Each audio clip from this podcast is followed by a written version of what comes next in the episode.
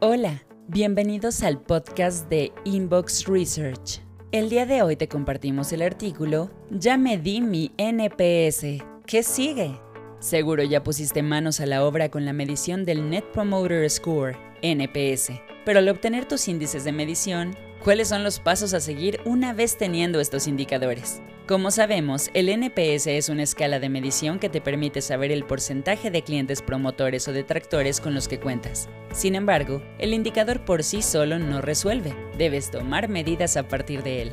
Establecer un sistema de alertas y reportes en tiempo real es la clave del éxito en un programa del NPS. Una vez implementado el programa, recolectadas las respuestas, segmentados y vislumbrados los resultados en tiempo real, es hora de poner acción en los siguientes pasos. Los clientes promotores y pasivos podrían contarse como clientes satisfechos, aunque al haber más pasivos, probablemente estés teniendo problemas para impactar positivamente en ellos, mostrarles tu propuesta única de valor o darles una experiencia inolvidable. Por lo anterior, un correo de agradecimiento o premio diciéndoles lo increíbles que son puede aumentar su satisfacción. Poner atención en tus promotores, invitándoles eventos, dándoles una recompensa o agradeciendo su recomendación es una oportunidad de oro. La respuesta ideal posterior a la calificación de tus clientes en el NPS es de menos de 24 horas. Pero ahora viene lo más importante. Para tus clientes detractores de marca, el seguimiento rápido, amable y puntual es la clave para convertirlos a tu favor. Sí, lo sabemos, a nadie nos gusta saber que hay quejas y menos escucharlas. Incluso nos preguntamos, ¿el cliente siempre tiene la razón?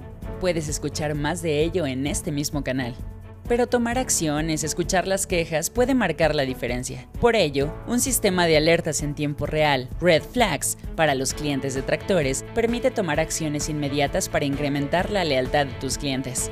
Contactarlos de forma personal, escuchar lo que tienen que decir, saber cómo podemos mejorar y, de ser posible, solucionar su problema con prontitud y buena cara será preciso.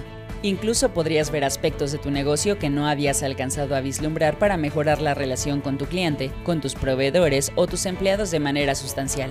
Demuestra que la opinión, cualquiera que haya sido, es de suma importancia para tu empresa y para todo el equipo de trabajo.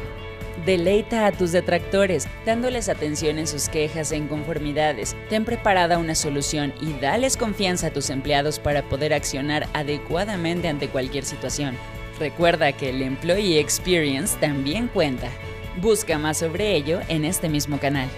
Desarrolla un plan de acción que incluye iniciativas enfocadas en la mejora de tu relación con los usuarios. Identifica aquellas respuestas de clientes estratégicos como referencia. Recuerda que este debe ser medible, con tiempos establecidos y responsabilidades claras. Una vez aplicado, recuerda que la medición debe ser continua, ya que una vez alcanzado el éxito o el indicador que deseas, el saber qué opinan tus clientes de los cambios establecidos es de suma importancia para la mejora continua. Inbox.mx